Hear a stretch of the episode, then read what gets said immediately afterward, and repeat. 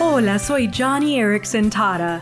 A los 16 años, Sawyer iba por el camino equivocado, pero un día recibió un golpe accidental en la cabeza que le provocó una conmoción cerebral. Al darse cuenta de la fragilidad de la vida, Sawyer se rindió a Jesús. Pero poco después de eso, sufrió otra conmoción cerebral.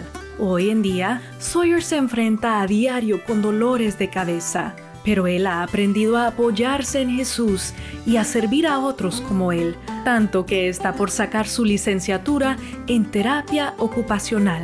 Su historia me recuerda a José, el joven en el libro de Génesis, cuyos hermanos lo golpearon y lo vendieron como esclavo, pero quien sirvió de bendición para su familia hambrienta. De igual manera, ya sea que estés joven o que tengas una condición de salud, Dios te usará para bendecir a otros.